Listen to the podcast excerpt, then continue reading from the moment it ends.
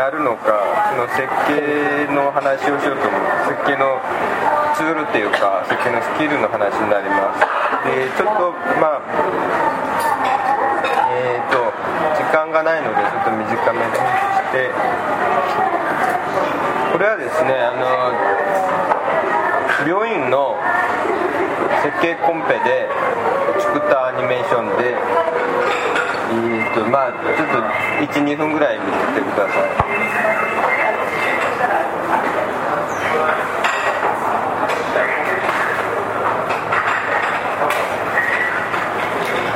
曲がついてるんです高齢者の整形外科がメインな総合病院で、えーと、老人、まあ、高齢者多いんでその高齢者向けの施設をメインとしてるんで、まあ、そういうそれ向けのデザインにもなる。あと温泉が出てくるので、まあ、温泉兼ねての足湯？足湯とか。まあでも今日あの設計の中身の話をするつもりではないまあ、こういうあの設計でもそのコンピューターグラフィックで3次元で物事を考えることが最近はあのメインになってきていると。でこういうもう3次元でパースを作ることだけでなくアニメーションで動かしながら空間を体験することが、まあ日まあ、あの一般的な設計のツールとして使われるようになった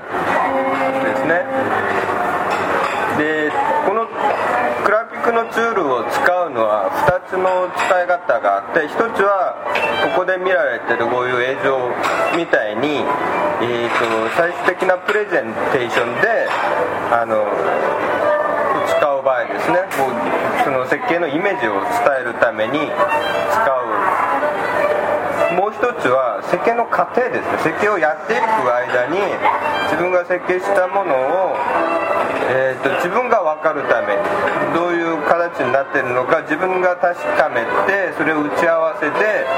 この内容でいいのかどうかをお互いに確認クライアントと設計者が確認して間違いないものを作っていくためのツールとして使われるようになる。この2つの使い方が、まあ、メインかと思います。で、その 3D のツールも非常に使いやすくなってまあ結構一般的に使う人も多いんですけどちょっとその裏裏っていうか中身はこう今作った CG ってどういう風になってるのかっていうあの皆さんの仕事とかなんかなんかに全然役に立たない情報だとは思うんですけど まあちょっとまあ面白半分かもしれないですけど。えっ、ー、とちょっと画面がちっちゃくなったんで使いにくいですね が違うんね。プロジェクターと実際のこっちと。はい、うん、半分といかないぐらいの解像度がちょっとなっちゃうなってて、まあ、こういうこれを打ち合わせでもあの設計の過程でもこのまま使います。でまあエントランスここから入ればこんな風に見えますね。とかえー、っとと重いんで。Windows の砂時計みたいなもんですね。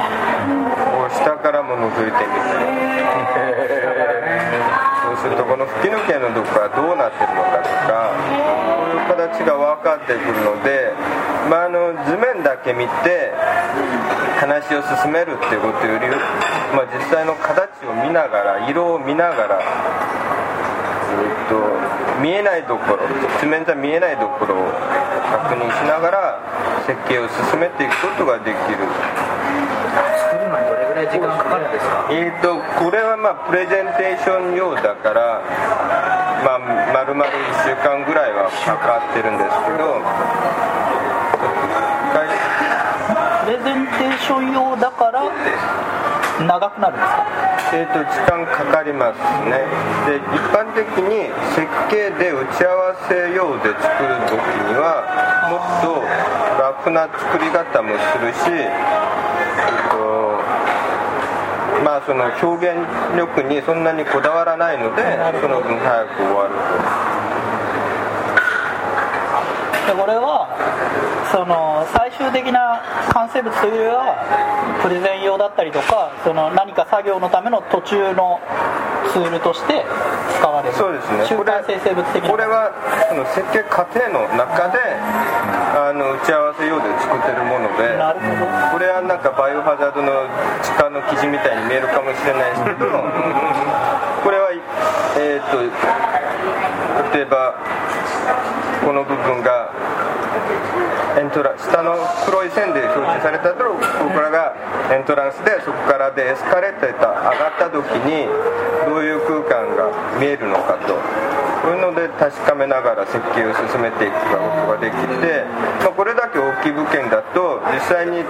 あの見逃してしまうところもいっぱいあるんですけれどもえー、っと画面がちっちゃいのに。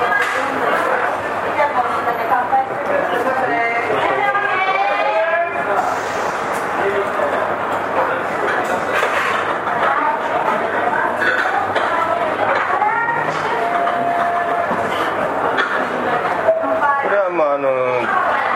プレゼンテーション用ではなくて実際に設計で作ってるのでもう図面を描くような感覚でものは作っていく。でその分あー近いこう こうするとまあ天井がこう丸くなった天井からこういうふうに見えるのかとかが、るんですよ。すぐ下のフロア行っちゃうから。実は分かる。普通じゃ見れないああなるほどなるほど。あ見えた見えた見えたけど。まあそういう。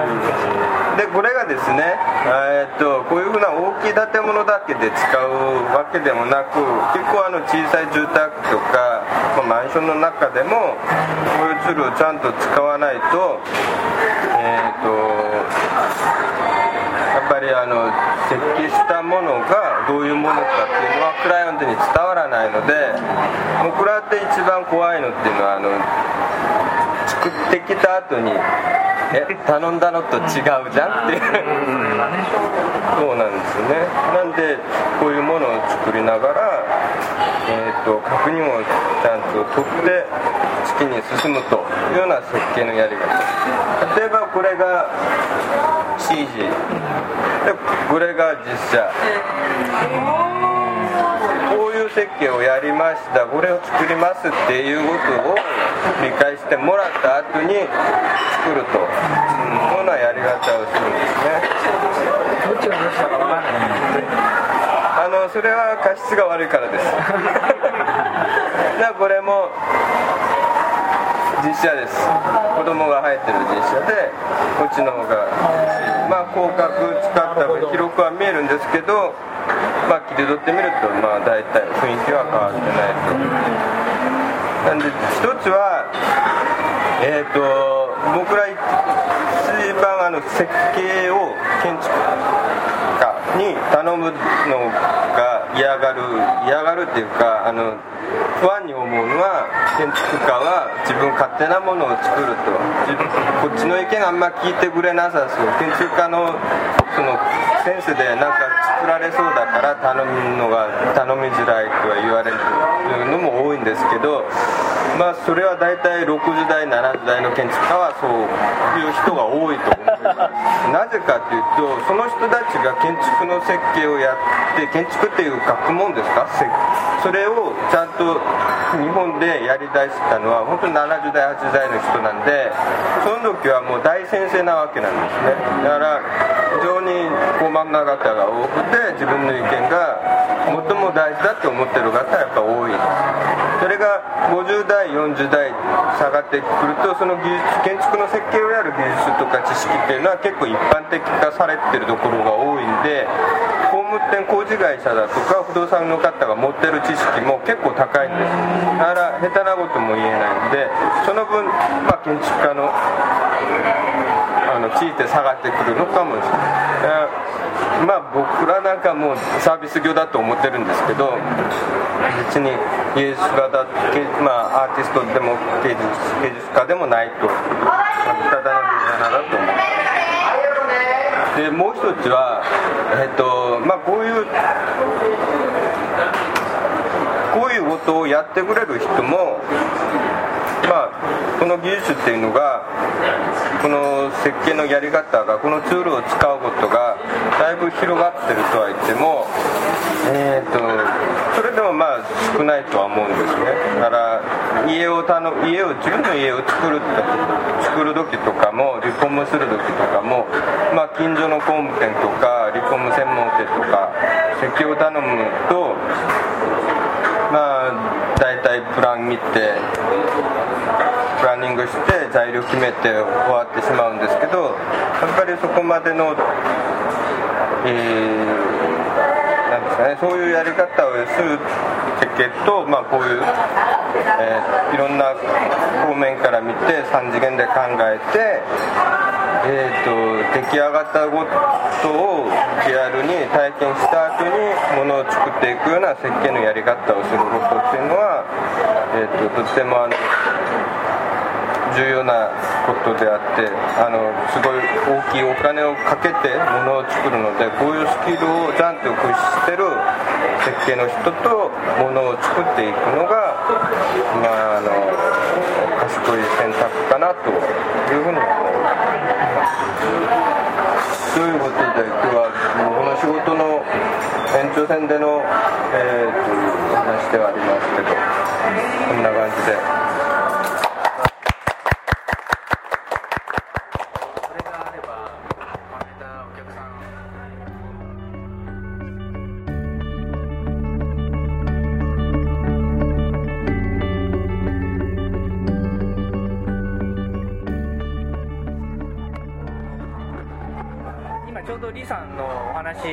になるんですけどちょうど、えー、と私が今コンサルしてるところが介護老人施設の新築のところで、ねまさにそういうところで車をどういうふうに駐車したらいいかとかそういうようなのをやってるんですけどまさしく今みたいなのがあればあの本当にここに車止めてじゃあお年寄りをどういうふうに介助してっていうのができるんでまさにああいうのがあるといいなというふうに思いました、はい、ありがとうございます。今度またちょっといろいろ教えてください、はい、それで私も今日あのこの、えー、と焼肉に来るっていうんで、まあ、勉強会だけども焼肉に来るっていうんで、まあ車とそのなんか結びつけられないかなと思ってですね。ちょっと、えーあのー考えたのが実は牛さんこのこれから食べようとしてる牛さんは道路交通法上でいうと何になるか皆さん分かりますか？軽車両そう軽車両になります。はい。軽車両です。だからええはい、馬とか牛とかあと象とかはあの軽車両になります。乗れるから乗れるから。はいはいはい。っていいんで でそれであのーはい。であのー牛とか馬とか象だけがいたんでは意味がないんだけどもそこに車人が乗っかったりとかしてあのするとあの要するにそういう扱いになりますからあの例えばじゃあ焼肉食べて飲んでっていうことになりますと飲酒運転にもなりまして、え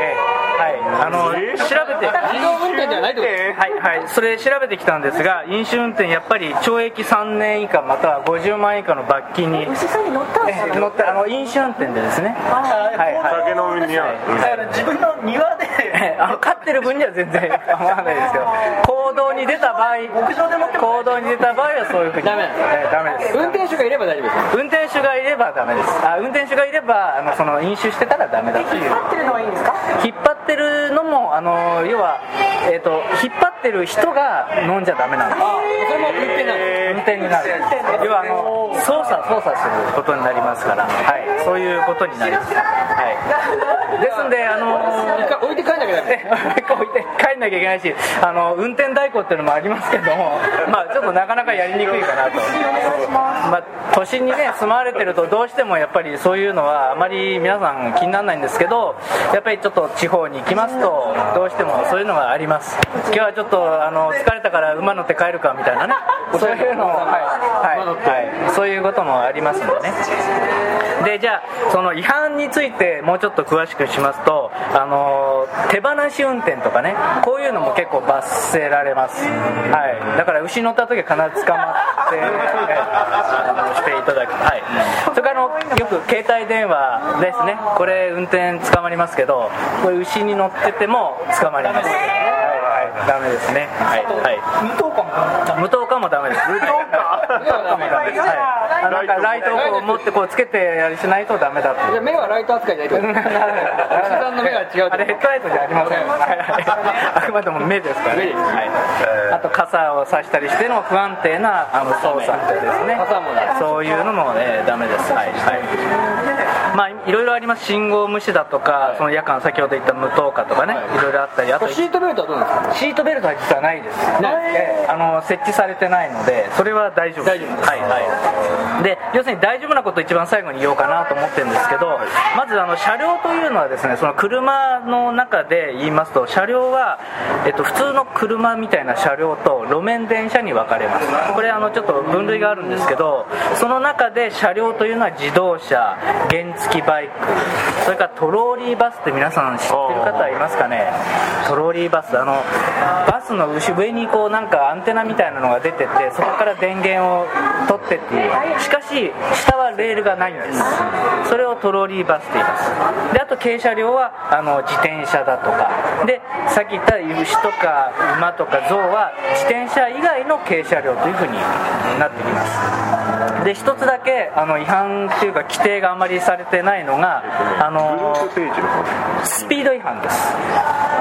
ええですんであのスピード違反は象乗ってもあの牛乗っても馬乗ってもどんなにスピード出してもとりあえず今のところそこの罰則規定ないんでいくら走っていただいても大丈夫だと、ええいうことでございますんで、まあ、これから牛さん美味しく食べさせていただきますけど、まあ、ちょっとあの予備知識としてあの雑学として、ええ牛で激走して大丈夫？はい大丈夫。激走。はい。ただでも間違いなく誰か電話します。ねそんなやつ見たら。そうそうそう間違いなく警察来ます。ね警察来ますから。はい。まあそんなところ予備知識、まあ、雑学ということで今日は私のえはい。資産に乗る乗った場合って。あ乗った場合とは出てませんけれども一応あの定義がいろいろありますから軽車両の定義だとかそういうのがあるんで、まあ、それにこう当てはめていくとあここは大丈夫だろうダメだろうグレーな部分があったりとかっていうのはあるので、皆さん気をつけて牛乗りましょう。以上でございます、はい